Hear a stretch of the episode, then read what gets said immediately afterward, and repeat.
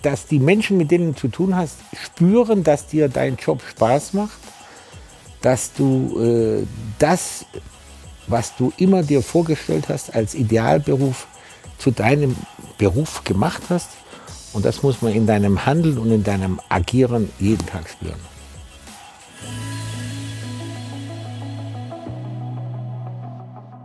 Hallo und herzlich willkommen bei Everyday Leadership, dem Live- und Leadership Talk der DFB Akademie. Mein Name ist Thorsten Hermes und ich unterhalte mich für Sie mit Menschen. Und wir werden sprechen über Leidenschaft, über Leistung, über Menschlichkeit. Wir sprechen über Führung. Und das tun wir jetzt auch mit unserem heutigen Gast. Im aktuellen Sportstudio hat Sven Voss ihn mal mit den Worten vorgestellt, er ist ein Visionär, ein Provokateur, ein Lautsprecher, aber für all die, die ihn richtig kennen, ist er ein richtig toller Mensch. Und genau der hat mit 22 Jahren als Profifußballer all das erreicht, was man erreichen kann. Er war Deutscher Meister. Er war DFB-Pokalsieger. Er hat den Europacup gewonnen. Er war Europameister und selbst Weltmeister wurde er 1974 mit der deutschen Elf in München. Und als er dann im Alter von 27 Jahren die Fußballschuhe aus gesundheitlichen Gründen hat an den Nagel hängen müssen, da war es wie so oft im Leben. Die eine Tür ging zu und die nächste ging auf. Und dass ihn genau die direkt in die Berufung seines Lebens führen würde. Man weiß nicht, ob er das 1979, als er Manager beim FC Bayern München wurde, damals selbst schon wusste. Heute, 41 Jahre und unzählige Triumphe später, sind wir alle ein bisschen schlauer. Und wir wissen, er hat nie beim FC Bayern gearbeitet. Er war und ist der FC Bayern München. Und deswegen freue ich mich auf seine Worte, aber auch seine Werte, seine Erfahrungen, die er heute mit uns teilen wird. Und ich begrüße ganz herzlich den Mann, dem der FC Bayern das Wörtchen Rekordmeister und ich bin mir sicher noch ganz, ganz viel mehr zu verdanken hat. Bei uns ist, und ich sage herzlich willkommen, Uli Hoeneß. Grüß Gott. Hallo Hoeneß. Schön, dass Sie bei uns sind. Ich habe mal, hab mal nachgeschaut und in den Geschichtsbüchern geblättert. Der FC Bayern wurde im Februar 1900 gegründet und hat heute 30 deutsche Meisterschaften. Und ich war überrascht, dass vor Uli Hoeneß nur fünf deutsche Meisterschaften da waren und mit ihnen 25. Respekt. Ja, ich bin natürlich in eine Zeit hineingekommen, äh, in dem beim FC Bayern es so richtig aufwärts ging in den Ende der 60er Jahre, Anfang der 70er Jahre und habe natürlich auch versucht, meinen Beitrag zu leisten, aber zu einem erfolgreichen Team oder Verein gehören natürlich viele. Und äh, das hat den FC Bayern immer ausgezeichnet, dass er viele gute Leute hat, zusammen hatte, um diese Erfolge zu feiern. Denn ich glaube, entscheidend ist, äh, dass man nicht allzu viele Wechsel in der Führung, im, im, im Traineramt, im Management haben kann, um mittel- und langfristig Erfolg zu haben. Sie erinnern mich gerade an die letzten Tage. Ich habe mal in meinem Bekanntenkreis rumgefragt, weil Sie die, die Wechsel im Management angesprochen haben und habe mal gefragt, ob irgendjemand, irgendwer einfällt, der vier Jahrzehnte lang an der Spitze eines Vereines, eines Unternehmens, in der Politik, wo auch immer war und noch erfolgreich war. Mir ist niemand eingefallen. Ihnen? Naja. Außer Sie selbst. Naja, naja das äh, hat uns natürlich schon ausgezeichnet, dass wir, glaube ich, der einzige Verein sind, der es geschafft hat, ähm, diese Spieler, die damals in den 70er Jahren eine große Rolle gespielt haben, ob das jetzt äh, Franz Beckenbauer war, der ja hier Spieler, äh, Trainer und dann Präsident war, Karl-Heinz Rummenigge, der Spieler, Präsidiumsmitglied, dann Vorstandsvorsitzender geworden ist, dann Gerd Müller, der ja ein begnadender Torjäger war und der dann später als äh, Trainer bei uns mitgearbeitet hat. Dasselbe gilt auch für Sepp Meyer, der Einzige, der eigentlich da nicht so richtig reinpasst, leider sage ich das auch, ist Paul Breitner, der eine äh, große Fußballkarriere hat und der leider nur bei uns so als äh, Legende äh, mitgearbeitet hat äh, im, im Bereich Marketing, Merchant, äh, Marketing vor allen Dingen. Und dann meine Wenigkeit, die, die äh, das sind die vier, fünf Figuren, die es geschafft haben, von dem Spiel mit kurzen Hosen aufzusteigen in, in Führungspositionen beim FC Bayern. Und ich glaube, diese Verbindung zwischen äh, sportlichem, riesigem Erfolg, den die Leute hatten, und äh, der wirtschaftlichen Kompetenz, die sie sich im Laufe der Zeit angeeignet haben. Diese Verbindung äh, ist hauptverantwortlich dafür, dass der FC Bayern seit den 70er Jahren, das sind ja jetzt dann fast 50 Jahre, doch so erfolgreich war. Wahnsinn. Also, und gerade, Sie haben es selber gerade gesagt, wenn man mal zurückschaut, zu Beginn Ihrer Managerlaufbahn hätten vermutlich nicht alle auf diese große Karriere getippt. Ähm, Sie haben selbst gesagt, Sie waren ein begnadeter Fußballspieler, hatten ein ordentliches Abitur, zudem clever und eifrig. Aber der FC Bayern war, als Sie ihn als Manager übernommen haben, weit weg von dem, was er heute ist. Und ehrlicherweise Ihre Erfahrungen im Management, die waren jetzt auch noch nicht so. Die groß. waren nicht gerade äh, weit entwickelt. Ich meine, allerdings muss ich sagen, ich hatte natürlich. Äh, eine gewisse Vorlaufzeit, denn ich, äh, wie Sie vielleicht wissen, bin ich ja schon mit 22 Jahren äh, beziehungsweise mit äh, 23 Jahren 75 so ziemlich schwer verletzt worden in Paris beim Europapokal Endspiel der Landesmeister gegen Leeds. Und danach war ja meine Karriere so eine Karriere auf Zeit. Es war klar, dass mein Knie, damals waren die, die medizinischen Möglichkeiten natürlich nicht so wie heute, dass man einen Meniskus äh, innerhalb von drei Tagen äh, operiert und dann auch wieder fast heilt.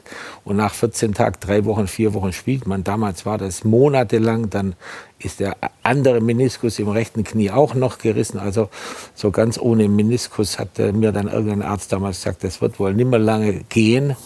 Und damit war klar, von, von, von Ende 75 bis ich dann Manager wurde, 79, dass, das, äh, dass die Karriere nicht bis 35 dauern würde. Und so habe ich mich mental damit beschäftigen müssen, äh, dass es irgendwas geben muss, was ich danach mache. Und da mir Trainer nie so ähm, äh, das erschien, was, mir, was ich mir vorstellte, war klar, dass ich Manager in einem Fußballverein, am idealsten beim FC Bayern werden wollte. Und damals war ja Robert Schwan, äh, der Berater des, äh, von Franz Beckenbauer, aber auch Manager des Vereins. Und dem habe ich von dem Moment an, von Ende 75 bis ich 79 äh, dann angerufen wurde äh, von Herrn Neudecker, habe ich immer über die Schultern geschaut. Und da habe ich mich vier Jahre, ohne aktiv zu sein, aber mental auf diese zweite Karriere vorbereitet. Und dann kam der Mai 79 und es hieß, da ist der Uli vor die Presse, er ist der neue Manager. Jetzt kennt jede Führungskraft das Gefühl, man fängt irgendwo neu an, freut sich drauf, aber man kennt auch so das Gefühl, dass man vielleicht so ein bisschen Bammel hat. Jetzt kann ich mir bei Ihnen Bammel gar nicht vorstellen. Gab es das damals auch, dass Sie so mit Respekt auf die neue Aufgabe geschaut ja, haben? Ja, weil, weil, weil ja damals, äh, äh, Sie müssen wissen, wir haben damals äh, etwa 12 Millionen Mark Umsatz gemacht. Wir haben damals etwa 20 Mitarbeiter gehabt und wir hatten 7 Millionen Mark Schulden. Also da war nicht so viel. Ich kann mich entsinnen, mein erster Arbeitstag war, da habe ich äh, mir ein Sakko angezogen, was ja nicht meine große Liebe ist. und bin dann hier ins Büro gegangen, hatte, hatte einen Notizblock unterm Arm und so nach zwei, drei Stunden bin ich nach Hause gegangen. Es war ja nicht viel zu tun. Es war keine Transferzeit. Man hat, äh, dann habe ich ein bisschen mal die nächsten Tage ein bisschen rumtelefoniert. Ich äh, wollte, dass der FC Bayern mehr Geld einnimmt durch Freundschaftsspiele. Da bin ich mal nach Kuwait geflogen, wo ich einen Bekannten hatte, der, weil ich damals ging das so groß, groß los mit den Arabern, die haben Geld und da kann man mal lukrative Fußballspiele machen. Dann habe ich das eine oder andere Fußball Freundschaftsspiel organisiert. Damals gab es 20.000 Mark für ein Freundschaftsspiel. Heute kriegen wir manchmal eine Million. Äh, und so, so hat sich das dann langsam entwickelt. Oder ich habe dann nach etwa drei Monaten eine Sekretärin mir mir angeschaut. Ein Freund hat mir die empfohlen, die hat bei Ariola gearbeitet. Die war am Anfang so ein bisschen arbeitslos, hat sich beschwert. Die Hier, hat dann aus, nach einigen Wochen kam die und gesagt, also eigentlich ist das nichts so für mich. Ich bin ja gewohnt in so einer Plattenfirma, da geht es den ganzen Tag äh, rauf und runter und hier ist ja nicht so viel zu tun. Da habe ich gesagt, lassen Sie sich mal Zeit, wird schon. Und die ist bis heute da. Und es ja. sollte genauso ja, kommen. Ja. Sie haben gerade Herr Schwan angesprochen, ähm, dem Sie bevor Sie Manager waren, ein bisschen über die Schulter gucken konnten. Wer war damals, als Sie dann selbst in Charge waren, jemand, wo Sie sagen, der Person, die war für Sie da oder wer oder was hat Ihnen geholfen damals als Newbie? Also um ehrlich zu sein, habe ich mir eigentlich in erster Linie selbst geholfen. Okay. Ich, ich habe, habe, in der ersten Phase habe ich nicht so viele äh, sagen wir, Vorbilder gehabt. Den Beruf des Fußballmanagers gab es ja eigentlich auch gar nicht. Ich meine, damals bestand äh, dass die Einkommen, 85 Prozent waren Zuschauereinnahmen, die konnte man kaum beeinflussen. Wenn es schön Wetter war, kamen die Leute. Wenn es geregnet hat, kamen weniger. Das war so meine wichtigste Aufgabe. Sie dürfen nicht vergessen, in den 70er Jahren hatten wir einen Zuschauerschnitt von 34.000, obwohl wir dreimal den Europapokal gewonnen haben. Jetzt in der Allianz Arena sind wir 15 Jahre jeden Tag ausverkauft. Ja? Also damals haben bei 12 Millionen Mark Umsatz haben die Zuschauereinnahmen 85 Prozent ausgemacht. Heute bei 750 Millionen Euro Umsatz machen die Zuschauereinnahmen noch etwa 18 Prozent. Mhm. Das heißt, es war die Aufgabe, den FC Bayern unabhängiger von Zuschauereinnahmen ähm, zu machen, zu schauen, dass die Zuschauer kommen, aber sie sind nicht mehr das allerwichtigste wirtschaftliche Mittel gewesen. Und da habe ich angefangen. Ich bin nach USA geflogen, habe mir bei den San Francisco 49ers das Marketing angeschaut, habe mir das Merchandising angeschaut, bin mit meiner Frau in einen Laden gegangen in San Francisco, wo es äh, äh am helllichten Morgen äh, äh, eine, eine, eine, eine Baseballmütze und ich sollte eine Lederjacke von Joe Montana mitbringen für meinen Sohn, den damaligen Quarterback der 49ers. Und äh, dann bin ich nach New York geflogen und habe dort bei der NBA das Fernsehgeschäft mir angeschaut. Dann ich, bin ich nach Manchester geflogen zu Man United, die ja damals schon relativ weit im Merchandising waren. Und äh, wir hatten so eine Poststelle da unten, die hat ein paar äh, Wimpel verkauft und ein paar Postkarten. Und dann habe ich mir gedacht, das kann doch nicht sein, wir müssen doch da Millionen umsetzen. Und so sind wir da Schritt für Schritt, dann als Jürgen Klinsmann später kam, haben wir angefangen, Fußball-Trikots zu verkaufen. Das war ja so das erste der Durchbruch. Als er als Spieler kam. Als er als Spieler kam, ja. äh, war der Durchbruch, dass wir dann zum ersten Mal ein paar hunderttausend Trikots verkauft haben. Also so habe ich versucht, äh, den FC Bayern unabhängiger zu machen von Zuschauereinnahmen und Nebenher habe ich Transfergeschäfte gemacht, habe, bin jeden Freitag mit ins Trainingslager, habe alle Freundschaftsspiele, die der FC Bayern gemacht hat, immer persönlich mit begleitet. Es war eine harte Zeit, aber ähm, Learning by Doing, das war mir wichtig. Und im Laufe der Zeit habe ich mir natürlich auch ein Netzwerk aufgebaut, habe viele Wirtschaftsführer kennengelernt, habe denen äh, in vielen Gesprächen was abgeguckt. Und so habe ich im Laufe der Zeit viele Dinge, die ich gut fand, von anderen adaptiert. Und was auch wichtig war, ich hatte immer zwei, drei, vier Freunde später, wenn ich etwas nicht wusste, was oft genug vorkam, dass ich sie fragen konnte und dass mhm. ich uneigennützige Freunde hatte, die, äh, die mir erklären konnte, wie sie dieses oder jenes machen würden. Und das war eine große Hilfe. Gerade in dieser Anfangszeit, wenn ich da noch kurz bleiben darf, wer würden Sie sagen, war damals ein Freund, der Ihnen geholfen hat? Naja, äh, damals, äh, in der Anfangszeit war es schwierig. Ich, ich war schon, äh, schon, schon Einzelkämpfer, weil äh, äh, es gab äh, innerhalb der Fußball-Bundesliga mit dem Helmut Grasshoff in Gladbach einen, der, der als großer Widersacher dann war. Mhm. da hat man auch was abgucken können.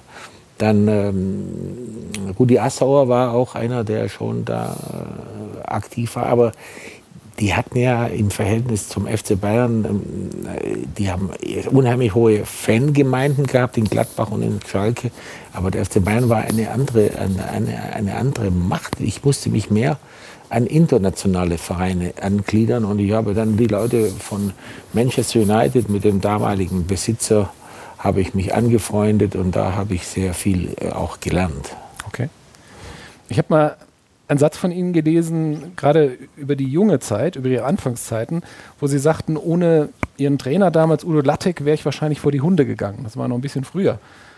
Wie meinten Sie das damals und wie hat er Sie damals geführt? Was hat er Ihnen beigebracht?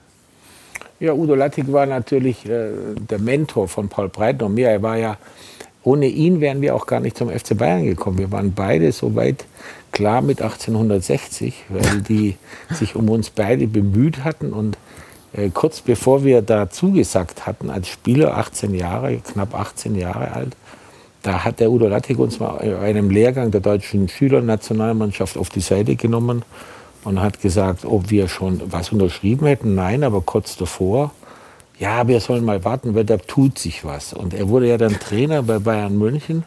Und sein Einstiegsgeschenk für den FC Bayern waren wir zwei. Wir haben dann Kein schlechtes Geschenk. Aufgrund, aufgrund der Tatsache, dass wir ihm vertrauten als Trainer und Mensch, haben wir uns dann über jegliche äh, so Bemühungen, die 60 und ich hatte zum Beispiel von 18 Bundesliga-Vereinen 17 Anfragen. Ja, damals war ich ja Kapitän der Jugendnationalmannschaft, der Rekord-Jugendnationalspieler. Ich hätte schon viele Möglichkeiten gehabt und komischerweise hatte ich bis dahin von einem Verein keine Anfrage. Das war der FC Bayern München. Ja, und äh, als Udo Lattek dann zum FC Bayern kam, war das natürlich klar, dass wir uns mit dem Thema beschäftigen und so hat sich das alles entwickelt. Wer weiß, was passiert wäre, wenn Paul und ich zu 60 gegangen wären. Na gut, weil wir gerade über, über Menschen sprechen, die Sie beeinflusst haben, muss ich kurz eine Geschichte ausgraben. Sie werden sie kennen, aber ich finde, sie erzählt so viel über Sie. Wir schreiben das Jahr 1960, also noch ein paar Jahre früher. Und es ist Pfingsten. Sie spielt natürlich schon Fußball und ihr Fußballteam, der VfB Ulm, hat es ins Finale der Bezirksmeisterschaft geschafft. Dumm nur, dass sie genau an diesem Tag im Ministrantenzeltlager im etwa 50 Kilometer entfernten Memmingen sein sollten. Und dort waren sie auch. Doch Klein Uli hatte seinen eigenen Kopf und büchste mit dem Fahrrad aus und radelte die rund 50 Kilometer nach Ulm. Dort trafen sie dann zur Halbzeit am Sportplatz ein, liehen sich ein paar Schuhe und drehten das bereits verloren geglaubte Spiel, 0 zu 4 hat es da gestanden, auf 6 zu 5 und haben, glaube ich, sel selber fünf Tore geschossen. Vier oder fünf Tore. Vier oder fünf eine unglaubliche Geschichte, über die wir uns jetzt auch noch Stunden unterhalten könnten. Aber was mich brennend interessieren würde, was haben Ihre Eltern eigentlich damals dazu gesagt? Ich weiß gar nicht, ob die das so mitgekriegt haben, weil, weil das war sowieso, der Samstag war ja der letzte Tag dieses Zeltlagers. Und dieser, dieser Gruppenführer da in dieser Gruppe, der hat partout war der nicht bereit, das eben morgens um acht zu beenden, sondern er wollte das, glaube ich, um zehn oder elf beenden. Und damit äh, war natürlich ein rechtzeitiges Erscheinen in Ulm nicht möglich. Und ich bin dann einfach nach dem Frühstück mit meinem Radl abgehauen. Und äh, ich glaube, meine Eltern haben das, damals da gab es ja keine Handys und in so einem Zeltlager gab es ja auch keinen Festnetzanschluss. Insofern haben meine Eltern das erst abends mitgekriegt, als ich todmüde auf der Couch eingeschlafen bin. Denn äh, das war schon, äh, das war schon eine, eine, interessante Geschichte, weil der VfB Ulm war ja ganz kleiner Verein und Ulm 46, der große Verein in Ulm, die da mit ihrer, es war immerhin die D-Jugendmannschaft, die immerhin da äh, auf die kleinen Tore, ja, also die halbkleinen Tore äh, in zweimal 20 Minuten, da muss man sich das schon vorstellen. Das war, war ich auch ganz stolz. War, finde ich, sagen wir, trotz Weltmeisterschaft und allem äh, vielleicht mein größter sportlicher Erfolg, weil im Alleingang, so ähnlich habe ich Maradona gesehen bei der WM in Mexiko, wo er allein gegen England gewonnen hat. Und so etwa war das auch. Und für alle die, die jetzt nachrechnen, 1960 war Uli Hoeneß, ich glaube, acht Jahre alt. Ne? Also ja. Wahnsinn. für alle die, die jetzt vielleicht denken, Mensch, so ein Verantwortungsbewusstsein, so eine Leidenschaft würde ich bei meinem Kind auch mal gerne sehen. Was würden Sie mit Ihrem Wissen von heute sagen? Was haben Ihre Eltern damals gemacht oder vielleicht auch nicht gemacht, um dieses Verantwortungsbewusstsein, diese Leidenschaft bei Ihnen zu wecken?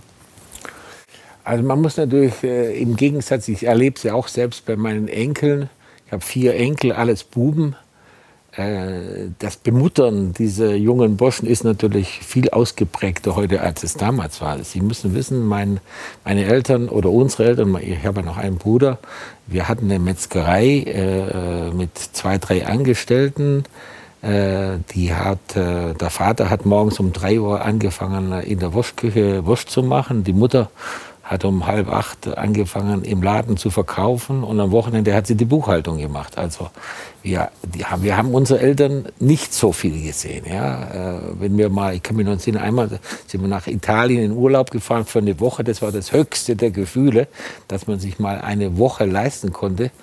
Äh, deshalb sind wir zwar sehr wohlbehütet aufgewachsen, aber schon auch sehr, sehr wir, wir, wurden sehr selbstständig, weil wir, weil die Eltern, wir hatten ein Kindermädchen, die sich um uns gekümmert hat, aber im Großen und Ganzen war das schon, äh, hat sich fast alles auf der Straße ab, abgespielt. Ja, ich war ein relativ guter Schüler, der meistens meistens um halb eins, wenn er nach Hause kam, schon die Hausaufgaben in der letzten Stunde gemacht hatte. War ja oft Religion oder was auch immer.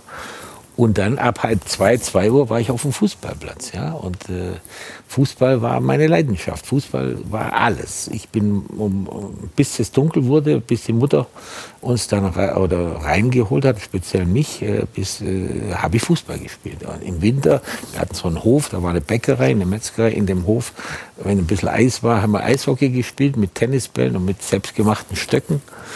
Äh, und äh, das größte Erlebnis war, ich wollte unbedingt einen Flutlichtball. Flutlichtball waren ja diese schwarz-weißen. Damals gab es ja nur die braunen. Und beim Sportzone in Neu-Ulm lag der in der Auslage. 34 Mark hat er gekostet.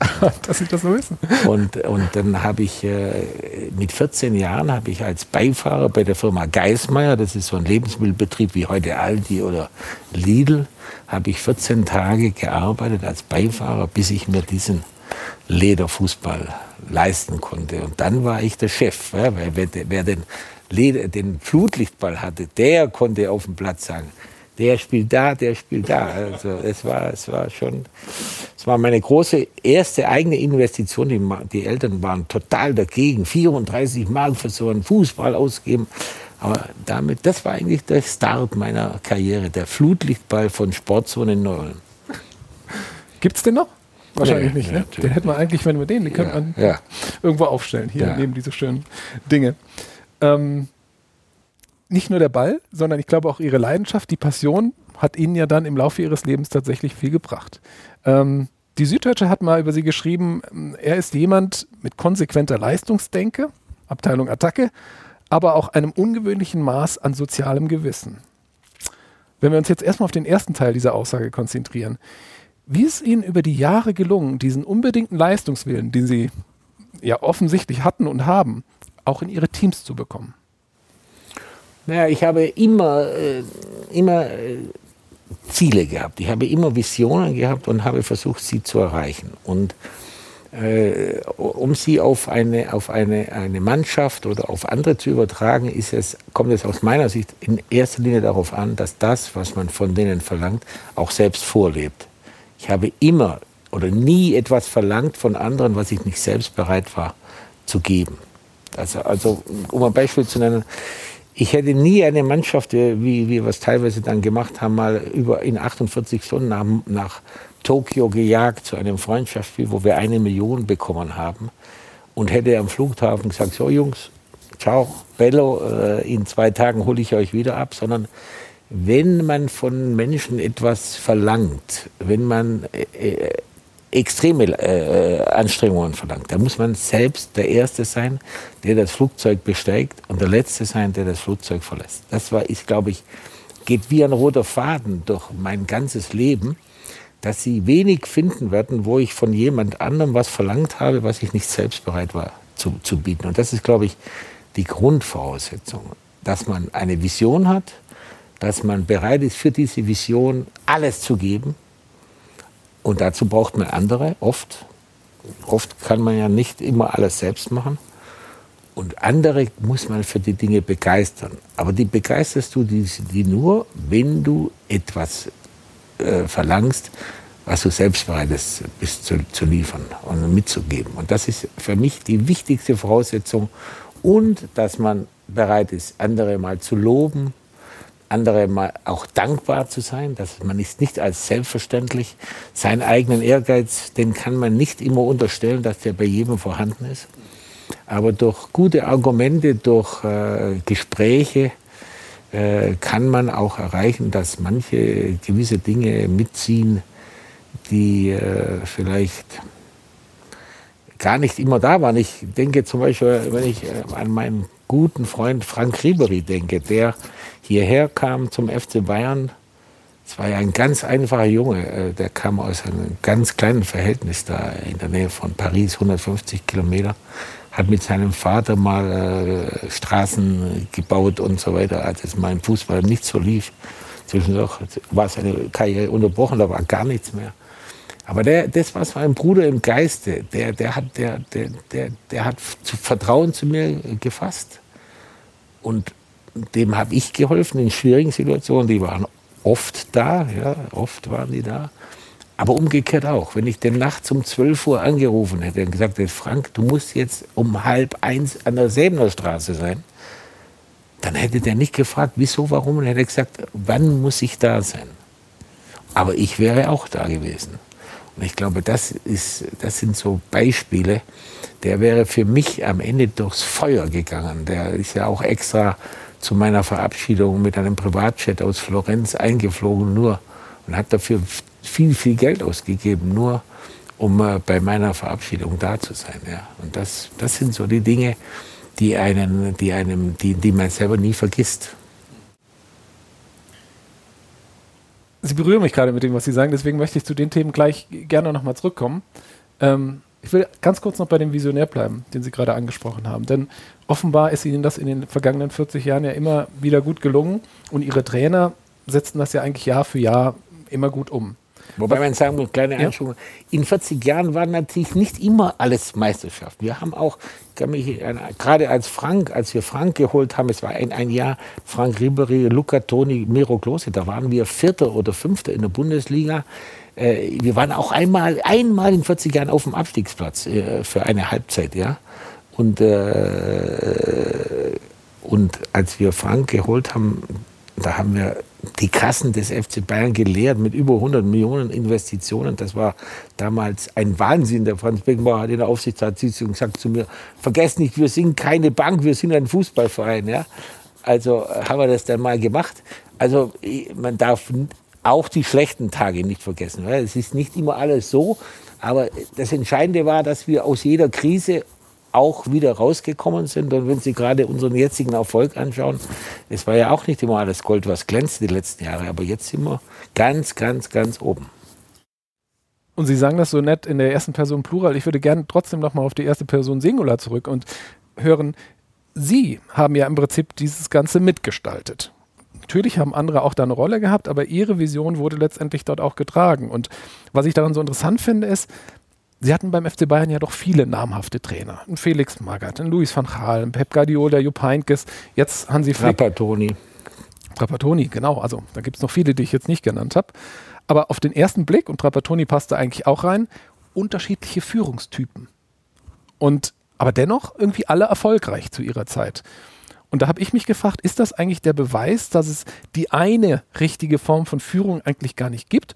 Oder haben Sie in der Zusammenarbeit vielleicht doch so, ich nenne es mal ein Führungsgen oder eine Eigenschaft entdeckt, die sich eigentlich bei allen erfolgreichen Trainern durchgezogen hat? Wenn ich jetzt sagen würde, ich habe da ein Konzept, nach dem ich arbeite, dann würde ich einfach, wäre ich ein Scharlatan. Weil es gibt dieses Konzept nicht. Alle diese Trainer sind gekommen, sind von ganz anderen Vereinen gekommen, andere Voraussetzungen. Aber man musste lernen, miteinander auszukommen.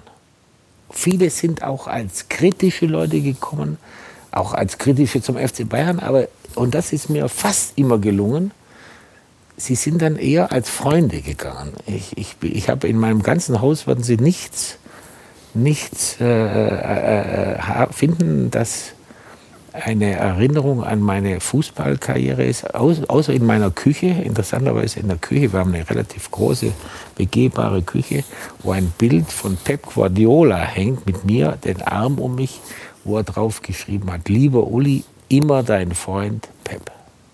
Und das ist genau, die, deswegen habe ich das aufgehängt, weil das ist das Ziel. Wir, wir haben uns gefetzt oft bis zum geht nicht mehr. Aber am Ende war immer klar, wir haben ein gemeinsames Ziel, den FC Bayern nach vorne zu bringen. Und wir waren immer offen und ehrlich zueinander. Da gab es nichts hintenrum. Und das ist, glaube ich, ganz wichtig. Ich muss ehrlich sagen, ich habe auch mich mit Van Gaal gefetzt wie verrückt.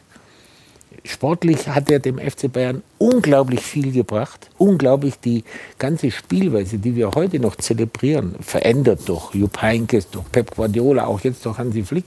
Aber die Basis hat er gelegt. Aber er, er ist menschlich ein ganz anderer Typ wie ich, mit dem ich eigentlich normalerweise nicht auskomme. Aber wir haben uns trotzdem zusammengerauft. Er hat jetzt wieder ein Buch über sich schreiben lassen und da hat der Autor mich gefragt, ob ich was sage. Und dann habe ich auch Kritisches, aber auch sehr Positives gesagt. Und da hat er mich angerufen und hat gesagt, Uli, ich möchte mich bei dir bedanken. Hätte ich nicht gedacht, dass du so etwas über mich sprichst. Ja? Also das, das war auch immer eine Fähigkeit von mir, äh, obwohl wir uns wirklich, gerade er ist ein prima Beispiel, dass wir, mehr kann man sich nicht fetzen, aber dann mir fällt noch einer ein, aber ja, der hat auch gerade ein Buch geschrieben. ja, aber auch mit dem habe ich jetzt. Wir reden über Christoph Daum. Ja, ja, auch mit dem habe ich jetzt Frieden geschlossen. Das habe ich auch gelesen. Spannend. Was mich immer, was mich immer, glaube ich, ausgezeichnet hat, dass ich äh, bis auf ganz, ganz wenig aus, ich habe immer auch ver, ver, verzeihen können. Ich habe kein, äh, keine großen Feinde fürs Leben. Ja, und das ist, glaube ich, ganz wichtig, dass man. Ähm, mir ist Markus Babbel mal äh, als Spieler in der Kabine nach dem Spiel an den Kragen gegangen, weil ich ihn kritisiert habe. Und am Montag äh, ist er dann zu mir ins Büro gekommen und die Spieler mussten ihn zurückziehen. Und da hat er sich entschuldigt, da war es erledigt. Ja. Und da sind Sie auch nicht nachtragend? Nein, überhaupt nicht. Mhm ich, man kann, die Frage klingt fast absurd, wenn man sie kennt oder wenn man sie zumindest aus den Medien her kennt. Aber ich habe gerade das Gefühl, ist neben Abteilung Attacke vielleicht tatsächlich auch ein Harmoniebedürfnis bei Uli? Absolut. Ich kann nicht leben äh, in, in, in, in, schlechter Laune, in, mieser Stimmung. Da, auf die Dauer nicht. Ich, ich, ich habe kein Problem mal, dass es mal richtig raucht, aber, aber, aber à la longue ist es, versuche ich immer eine Atmosphäre des Wohlfühlens. Es ist ja kein Zufall, dass Mehmet Scholl mal gesagt hat, äh, in seinem nächsten Leben wird er entweder Hund bei Hönes oder Trainer bei Bayern München. Ja? Und da ist was Wahres dran, weil, weil ich glaube, äh, hat zwar dann auch noch Spielerfrau genannt, aber das passt ja nicht da gerade dazu. Aber ähm, da ist schon was Wahres dran, dass, dass ich immer versucht habe, bei aller Leistungs- äh, allem Leistungsdruck, aller Forderung nach Erfolg, nie zu vergessen, äh, dass ich, äh, dass man nur äh, darauf äh, große Erfolge haben kann, wenn, wenn es einigermaßen, wenn es auf die Dauer stimmt. Ich muss Ihnen ehrlich sagen, ich habe mich meine Rolle immer so gesehen. Wenn ein Spieler vier Tore jetzt wie Robert am Wochenende gestern wieder, dann muss ich nicht der hundertste äh, Klakör sein. Aber wenn er sich morgen das Kreuzband reißen würde, was Gott verhüten möge, dann müsste ich als Manager oder als Berater oder als Präsident der Erste sein, der an seinem Bett sitzt, wenn er morgens nach der Operation aufwacht. Das, so, so habe ich meine Rolle gesehen. Und ich habe das bewiesen, dass ich den Spielern, wenn sie am Boden lagen, immer als Freund da war und immer ein großer Kritiker war und Pusher war wenn sie aus meiner Sicht die Leistung, die sie bringen konnten, nicht abgerufen haben. Weil Sie es gerade ansprechen. Und ich habe auch gehört, äh, diese Einstellung, die Sie haben, ist bei Ihnen auch gewachsen, weil Sie selbst mal auf der Liege gelegen haben, wo Ihr Masseur Ihnen damals gesagt hat, die denken gerade drüber nach, dich zu verkaufen, Uli. Sobald du gesund bist. Genau.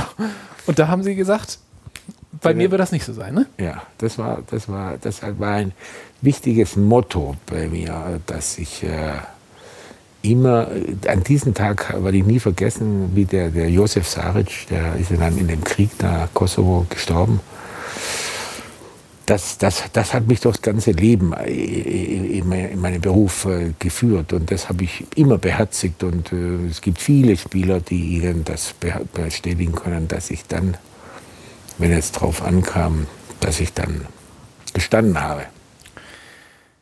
Weil Sie es gerade sagen, als es drauf ankam, denke ich natürlich auch sofort an Sebastian Deißler, äh, als ein Beispiel unter vielen, Sie haben es selbst gesagt, ähm, den Sie als Führungskraft damals durch eine besondere Situation begleitet haben. Und dann denke ich, auf der, einer Veranstaltung zum 10. Todestag von Robert Enke haben Sie kürzlich gesagt, dass Sie den Eindruck haben, dass die Medien, aber offenbar auch wir alle, die vielen guten Pläne, die wir damals zu Roberts Tod oder nach Roberts tragischem Tod nicht ganz verinnerlicht haben heute.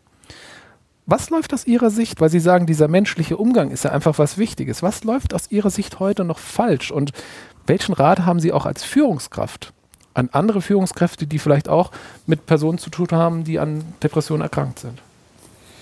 Na, ich glaube, äh, die, die heutige digitale Welt, die ist ja geradezu ein, ein, ein, ein, ein, ein einer, der, der Depressionen produziert. Ja, Haben Sie den Film Social Dilemma schon gesehen auf Netflix? Nein, habe ich nicht. Wir machen ja normalerweise keine Werbung, aber den möchte ich. Ja, also ich fand ich ihn kann sehr, mir das gut vorstellen. Und, da wird genau äh, diese These auch und, belegt. Äh, ja.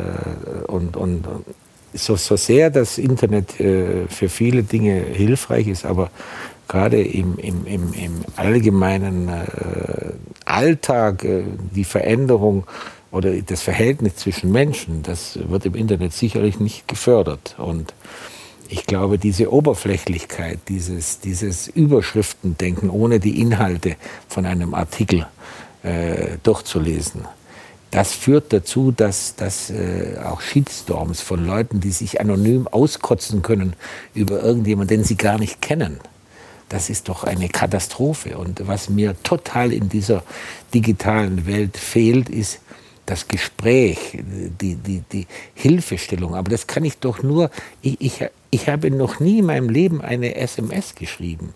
Aber, aber gelöscht, habe ich gelesen. Ja, aber wenn ich, wenn ich ein Problem habe, ich habe ein, ein, ein iPhone und ich habe ein Telefon, ich rufe immer die Leute an und spreche dann mit ihnen. Am liebsten ist es mir, wenn ich dann denen gegenüber sitze.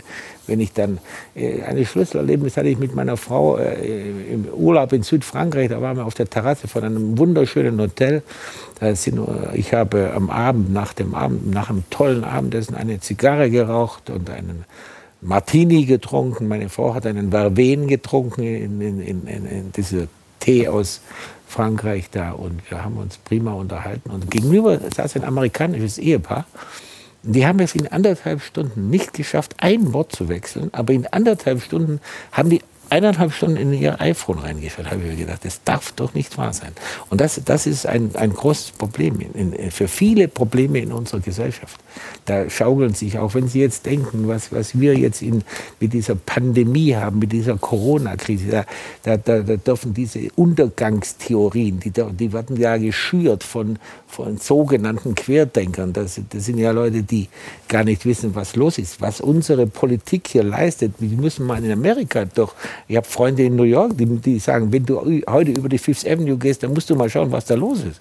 Die, die, die sollte man alle da mal irgendwo hinschicken. Ja? Und, äh, oder oder ich, ich, ich mache ja sehr viele Vorträge, so zehn im Jahr, wo ich das Honorar spende. Und die beende ich immer mit dem Satz, meine sehr verehrten Damen und Herren, denken Sie morgen früh daran, wenn Sie aufwachen, dass Sie gute Laune haben, denn Sie könnten auch in Aleppo aufwachen. würde ich fast gern so stehen lassen, das Interview beenden, aber ein paar Fragen habe ich noch. Aber das ist tatsächlich eine sehr, sehr schöne Sache. Schöner Satz. Jetzt, Sie haben das gerade beschrieben, gibt es heutzutage viele Gründe, warum es einem, selbst wenn es einem eigentlich gut ist, äh, schlecht gehen kann und man sich schlecht fühlen kann. Andere sind eben tatsächlich an Depressionen erkrankt und können daran gar nichts tun. Sie haben mit diesen Menschen zu tun gehabt. Wie sollte man als Führungskraft, als Chef, als Chefin mit diesen Menschen umgehen, um ihnen zu helfen? Man muss ihnen für sie immer da sein. Ich habe dem Sebastian Deisler, als er, äh, als er dann gar nicht mehr weiter wusste und, und, und, und endgültig äh, mir äh, in meinem Haus am Tegernsee mitgeteilt hat, äh, dass er auf keinen Fall mehr Fußball spielen will und schon gar nicht beim FC Bayern dieser Druck würde er nicht mehr aushalten. Da habe ich ihm gesagt, Sebastian, egal was passiert, hier hast du meinen Hausschlüssel, du kannst immer in dieses Haus. Er hat es leider nicht benutzt, aber äh, man muss äh, den Menschen Anker geben. Man muss ihnen auch in der, bevor er sich entschieden hat aufzugeben, war ich immer da. Ich kann mich entsinnen, wir waren in einem Trainingslager in Dubai, in einem Emirates Tower Hotel, das hatte so 50 Stockwerke und so einen gläsernen, äh, gläsernen äh, Aufzug. Und da saßen wir immer im zehnten Stock mit, e, mit Felix Magath abends um bis so nach dem Abendessen so auf so einem Schuhe fix quasi, da hat jeder noch so was getrunken, der eine oder andere noch eine Zigarette oder Zigarre geraucht oder auch einfach sich nur unterhalten. Und jeden Tag um zehn, halb elf hat mich der Sebastian angerufen und hat gesagt, Herr Hünnes, ich möchte unbedingt mit Ihnen sprechen. Dann bin ich da hochgefahren zu ihm, jeden Tag. Sie zu ihm? Ihm, ja, mhm. ja. Und äh, am vorletzten Tag am vorletzten Tag, ich hatte so eine Suite, weil ich war der Chef da und die haben kostenlos so eine Zweizimmerwohnung. Ich hatte, kam er nicht. Dann habe ich da, oh, vielleicht jetzt freut er sich nach Hause. Und dann kam er um halb eins zu mir. Ich war schon im Bett. Und dann hat er geklopft, ja, ich muss unbedingt mit Ihnen sprechen. Und dann äh, habe ich gesagt, äh, ja, klar. Und er hat immer, ich werde nie vergessen, Heineken Bier äh, aus dem Kühlschrank.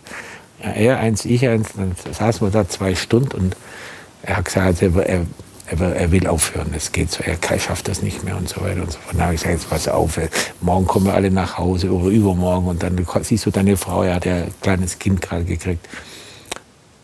Und irgendwann um halb drei habe ich zu ihm gesagt, Sebastian, du, ich muss ehrlich sagen, ich bin jetzt müde, ich muss jetzt schlafen, morgen geht es wieder weiter. Aber ich hatte ja zweites Schlafzimmer da. Aber wenn du willst, kannst du da schlafen. Äh. Und ich bin dann gegangen. Dann habe ich gedacht, bin ich mal gespannt. Und um 6 Uhr habe ich mal da reingelurrt. Und da hat er da tief und fest geschlafen. Und um halb neun habe ich ihn dann geweckt und habe gesagt, Sebastian, jetzt um neun Uhr ist Abfahrt zum Training. Und die sagten alle, an dem Tag hat er trainiert wie ein Wahnsinniger. Er, er war überragend. Dann habe ich gedacht, vielleicht haben wir es doch geschafft.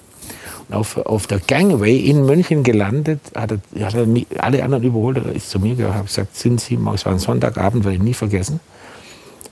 Sind Sie morgen im Büro? Ja, ja, wann kann ich vorbeikommen? Ja, ich glaube, es war 5 Uhr, komme um 5 Uhr. Und er hatte mir am nächsten Tag mitgeteilt, dass er aufhört, Fußball spielen. Das war unvorstellbar.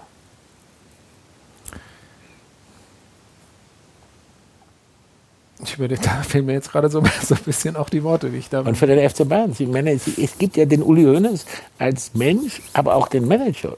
Diese Entscheidung hat uns 50 Millionen Mark gekostet. Exakt. Und Sie haben auch mal gesagt, Ihre Spieler sind auf der einen Seite, wie man im, im Business sagt, abschreibbare Güter, aber auf der anderen Seite behandeln Sie sie immer so Absolut. für das, was sie sind, als Absolut. Mensch. Absolut. Ähm, es gibt Sebastian Deißler ist ein Beispiel, aber Sie haben es eben ja selbst schon gesagt, es gibt eigentlich unzählige Menschen, die Ihnen dankbar sind, ähm, für die Sie einfach da waren. Sepp Meyer hat mal gesagt, Sie haben ihm das Leben gerettet.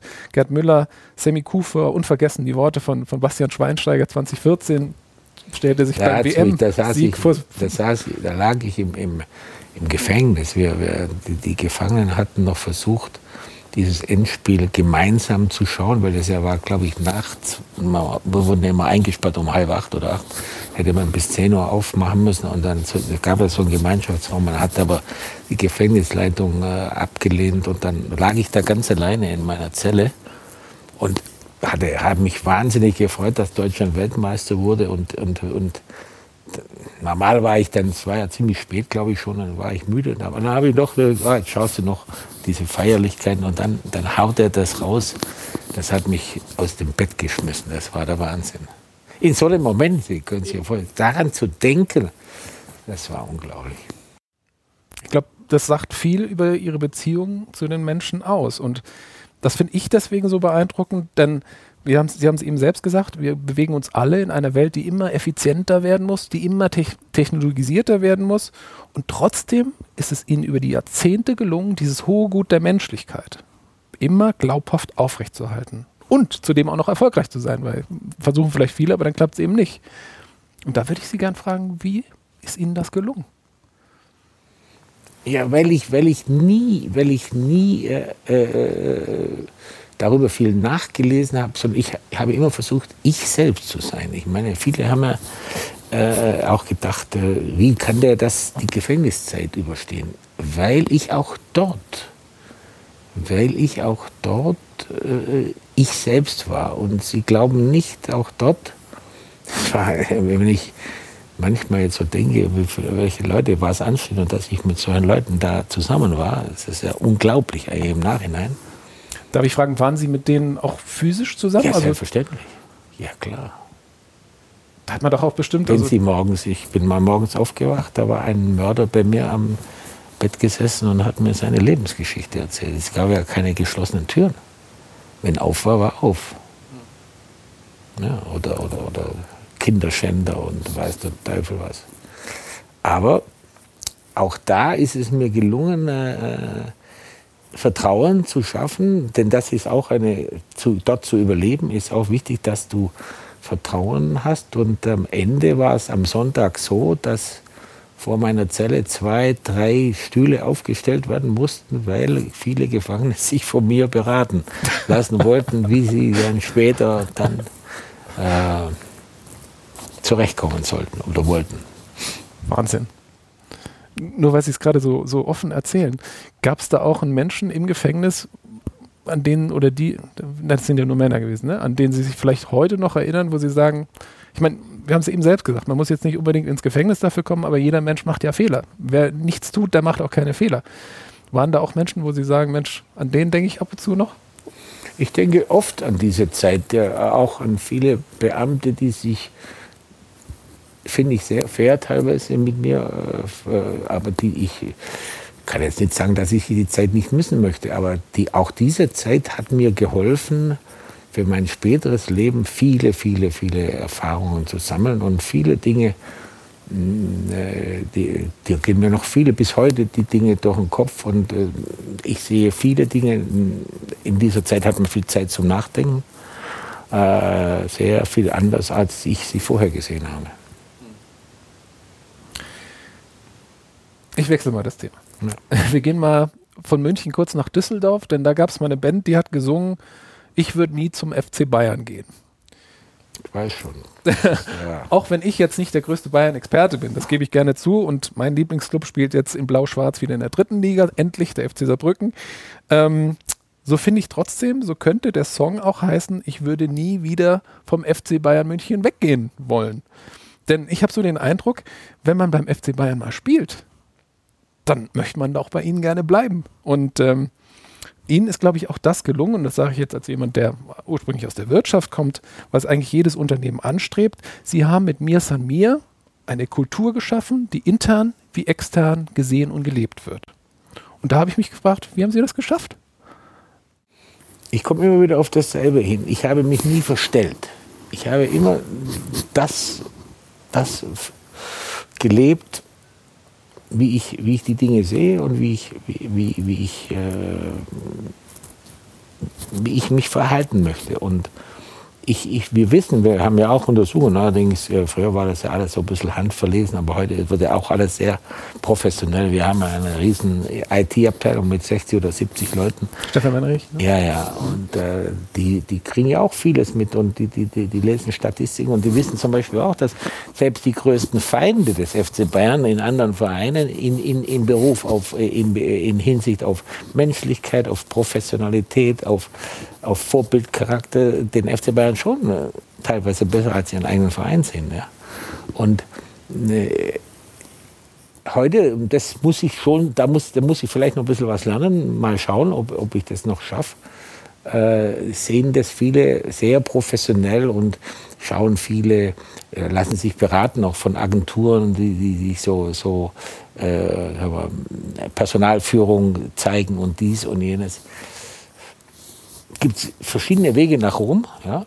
Meiner war es bisher nie. Ich habe, wenn ich eine Bewerbung hatte, habe ich mir die kurz durchgelesen, hat mich aber relativ wenig interessiert, was da drin stand, sondern ich habe gesagt, ich möchte den sehen oder die sehen. Ja, und dann habe ich entschieden. Und dann hat mich überhaupt nicht interessiert, welche Note da drin stand, ob die jetzt in Betriebswirtschaft Lehre eine 2 oder eine 3 hatte oder das war mir völlig wurscht, sondern ich habe mir, mich immer auf meinen Bauch verlassen und da hatte ich eine ganz, ganz hohe Quote. Die übrigens im Gefängnis äh, gelitten hat. Da, ja, da verliert man oft das Gefühl. Warum ist das so? Ja, weil wenn du es mit, ähm, mit Leuten zu tun hast, die von Grund auf Verbrecher sind, dann funktioniert dein System nicht mehr. Nur ein kleines Beispiel. Mir hat mal einer gesagt, äh, einer, der mich nackt fotografiert hat unter der Dusche und hat das für 30.000, 40.000 Euro angeboten. Auch teilweise auch, hätte es auch gekriegt, aber die, die Zeitungen haben natürlich Angst gehabt, weil das, da, da, darauf stehen hohe Strafen. Und mit dem habe ich, und als ich, das habe aber nicht ich erfahren, sondern das hat mir die Gefängnisleitung mitgeteilt, und gesagt, ich soll den verklagen. Und dann habe ich äh, gesagt, das gibt's nicht. Mit dem spiele ich jeden, jeden zweiten Tag Schafkopf. Das gibt's doch nicht.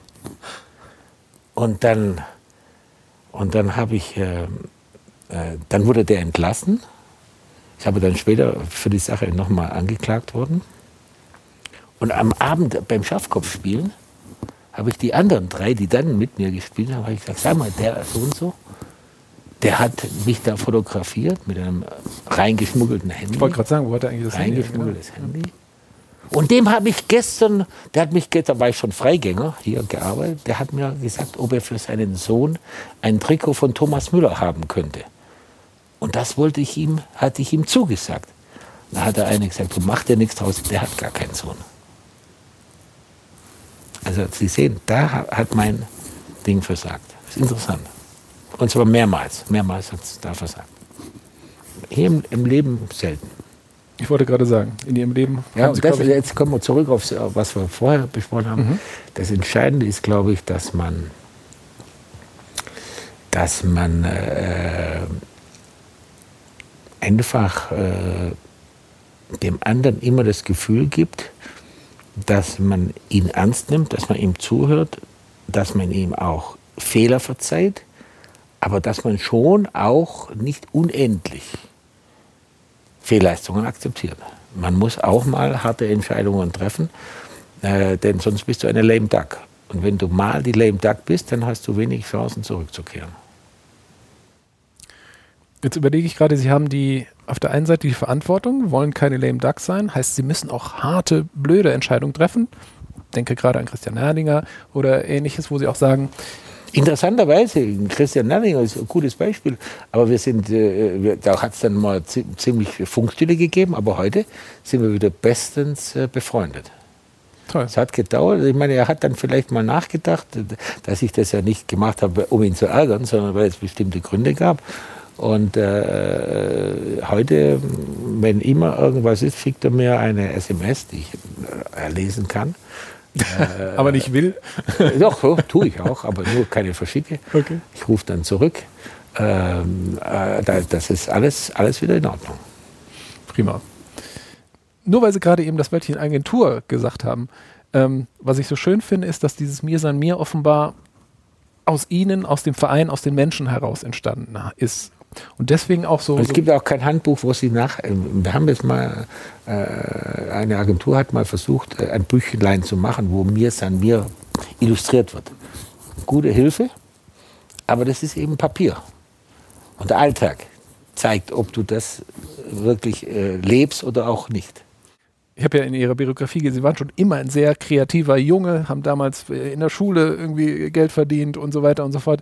Ist mir San Mir auch aus ihrer Feder oder woher kommt diese Begriff? Nein, nein, das, das, haben, das haben kluge Leute hier im Verein gemacht, aber ich glaube, natürlich habe ich das äh, am besten vorgelebt, weil ich das Wort geht nicht, gibt es nicht bei mir am Ende muss ich akzeptieren, dass was nicht geht. Zum Beispiel vor vielen Jahren ist es mir nicht gelungen, zwei Karten für Bayreuth zu kriegen für jemand. Mhm. Habe ich wahnsinnig geärgert, weil ich gedacht, es gibt es nicht. Dass ich, aber heute, ich, heute hätte ich jetzt die Quelle. Ja? Aber damals habe ich es partout nicht geschafft, für jemand Wichtiges mhm. zwei Karten für Bayreuth zu kriegen. Habe ich gedacht, oh, oh, oh, daran muss gearbeitet werden. Also, ich glaube, wir können festhalten, ein Mann, der aus seinen Fehlern oder aus seinen Niederlagen Absolut. lernt. Absolut. Und das ist auch ganz wichtig, dass man, dass man äh, Schwächen zulässt. Ja? Ich mag Leute nicht, die alles besser wissen und nie einen Fehler gemacht haben. Auch viele Fußballspieler, die oder die, das sind ja die Angler, ja, da waren immer nur, die haben nur solche Fische gefangen. Auch wenn sie auf dem Heimweg vom Angeln im Fischgeschäft vorbeigefahren sind und zwei Fische mitgenommen haben. Ja, das, das, das mag ich nicht. Man muss auch, man kann auch mal sagen, heute habe ich nichts gefangen. Ich habe noch zwei Fragen, aber ich muss Ihnen eine Sache noch erzählen. Ich war letzte Woche bei einem Bekannten, Werner heißt er, ich grüße ihn mal, 68 Jahre alt, sein Leben lang Fußballer in der Nähe von Lauda in Baden-Württemberg. Ähm, und dem habe ich erzählt, dass ich sie treffe. Und da hat er gesagt, boah, Thorsten, da würde ich gerne mitfahren. Ich kann das nicht so gut nachmachen, ich lasse den Akzent weg. Aber er meinte, Uli Hoeneß ist für ihn schon immer ein Idol, ein, jemand, den er wirklich vergönnt. Und dann habe ich gesagt, warum ist das so? Und wir kamen natürlich auch auf Gefängnis und all das. Und er hat genau das gesagt, was Sie eben gesagt haben. Sie haben aus den Fehlern gelernt, Sie machen Ihr Ding und bei Ihnen weiß man, wo man dran ist. Werner schätzt das und ich glaube, viele Menschen in Deutschland. Interessant. Äh, ich kriege am Tegernsee nach wie vor Post und das sind im Schnitt sag mal, ich kriege vielleicht 20 Briefe in der Woche, äh, außerhalb meiner Geschäftspost und so. Aber da sind bestimmt fünf dabei von Leuten, die sagen, ich würde einmal gerne mit Ihnen einen Kaffee trinken. ja? Und in der letzten Zeit mache ich das hin und wieder. Ach, ja? Wenn Sie mal, äh, einer war jetzt zur Reha in Weißsee, da bin ich, den hat es vom Hocker gehauen. Wenn ich die dann anrufe und sage, so und so. Erst letzte Woche war einer aus dem Schwarzwald da. Der, der hat kein Wort rausgebracht, fünf Minuten lang. Oder einer, der hat bei uns im Ignatzhof gleich unterhalb von meinem Haus gewohnt. Hat, er wollte nur ein Foto haben. Und dann bin ich da runtergefahren, habe mich fotografieren lassen mit dem. Da hat er mir das Foto geschickt, hat sich hat schon vergrößert bei ihm im Partykeller. Es sind unglaubliche Erlebnisse. Das finde ich toll. Ich meine, ich darf das nicht äh, so bekannt machen. Sonst habe ich jede Woche äh, nicht 20, sondern 100. Einfach an die DFB-Akademie ja. schreiben. Ich kenne ihn jetzt. Aber es ist schon interessant. mit, mit, dann denke ich mir oft, ja, was du mit so, so Leuten, was du eine Freude machen kannst, mit einer Tasse Kaffee trinken, ja. ja schon, schon verrückt. Ja. Das sind die kleinen Dinge. Ja. Herr Hönes, da ich weiß, weil ich gerade die DFB-Akademie angesprochen habe, der Leiter der DFB-Akademie, Tobias Haupt, ist ein großer Anhänger ihres Tuns und zudem weiß ich, dass er sich gemeinsam mit der DFL und vielen anderen jetzt richtig Mühe gegeben hat, mit dem neuen Sportdirektorenzertifikat ein hilfreiches Fundament für die kommenden SportdirektorInnen äh, zu entwickeln. Wenn Sie sich jetzt mal vielleicht zum Schluss noch kurz vorstellen, Sie stehen vor der Klasse dieser jungen angehenden ManagerInnen die die, Fußball, die die Zukunft des Fußballs mitgestalten wollen. Und alle sind so neu im Business, wie sie es damals im Mai 1979 waren. Und alle schauen sie ganz wissbegierig an. Worauf kommt es am Ende an? Welchen einen Rat würden Sie diesen mitgeben? Ich würde jedem sagen, dass er, äh, bevor er den Job anfängt, ein Konzept haben muss, eine Vision haben muss, ganz wichtig, er muss wissen, wohin er will. Und was ich vorher gesagt habe, er muss geduldig sein. Er muss den Menschen nur etwas, den, den Mitarbeitern und allen, die, mit denen er zu tun hat, das vorleben, wo er den Verein, wo er, wo er die Arbeit des Einzelnen hinhaben will. Und das muss, das muss wie ein roter Faden durch den jeden Tag gehen. Das, und vor allen Dingen, man muss immer für die Leute da sein. Meine Bürotür war immer auf und wenn äh, der, der, der Greenkeeper da unten eine neue Maschine brauchte, weil er sie vom Finanzchef nicht kriegte, dann konnte der vorbeigehen und sagen, wir brauchen ein Meer ja, dann habe ich mich da, habe ich dann so blöd getan beim Finanzchef. Ich habe habe kürzlich gehört, dass der, der Meer irgendwie komisch kaputt ist. Ja, dann habe ich äh, das Gespräch gesucht und dann hat er irgendwann sein Meer gekriegt. Und es darf nicht sein, dass man dem Gärtner dann sagt, ja, am 17. Oktober um 16.15 Uhr hätte ich noch fünf Minuten für Sie Zeit. Nein, er muss wissen, wenn er ein Problem hat, kann er sofort kommen. Und da Sie nicht in den sozialen Medien sind und auch Ihr Handy nur ab und zu in die Hand nehmen, haben Sie zum Glück ja auch immer Zeit. Ein wertvolles Gut. Manche tun so, wie wenn sie nie Zeit haben, aber einer, der nie Zeit hat, ist mir suspekt. Sehr gut. Herr Hönes, ich habe eine letzte Frage für Sie und die stellen wir allen unseren Gästen. Und die geht so. Everyday Leadership, das bedeutet für mich. Dass, der, dass die Menschen, mit denen du zu tun hast, spüren, dass dir dein Job Spaß macht, dass du äh, das, was du immer dir vorgestellt hast als Idealberuf, zu deinem Beruf gemacht hast. Und das muss man in deinem Handeln und in deinem Agieren jeden Tag spüren. Und das lassen wir genau so stehen. Gut. Herr Hönes, Sie haben einen Menschen mehr auf der Dankbarkeitsliste. Vielen Dank, dass Sie sich die Zeit genommen haben. Bitte schön. Und damit sage ich danke fürs Dabeisein und ich wünsche Ihnen einen schönen Tag. Machen Sie es gut.